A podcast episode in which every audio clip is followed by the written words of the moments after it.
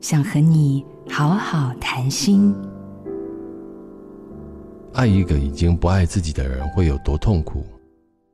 如果我们曾经刻骨铭心爱过一个人，但在对方心中爱已如烟，那将是一场惨绝人寰的折磨。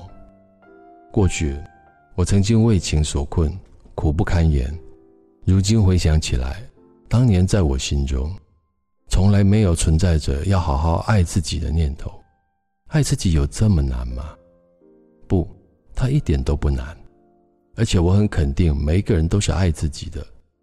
连当时我为了爱失去理智的时候，我也是爱我自己的，只是那种爱是错误的。我将对自己的爱，不正确的建立在别人对我的爱之上，因此，一旦别人不爱我，我就无法好好的爱自己。在学会好好爱人之前，请你一定要学会好好爱自己。如果我们自己的心是空着，怎么拿出去展示给所爱的人看呢？让理性在情感的世界中抬头，情商才能得到正确的处理。我是刘北元。做自己的主人，找回你的心。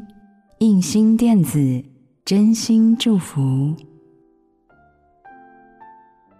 好家庭联播网，中部地区古典音乐台 FM 九七点七，北部地区 Bravo FM 九一点三。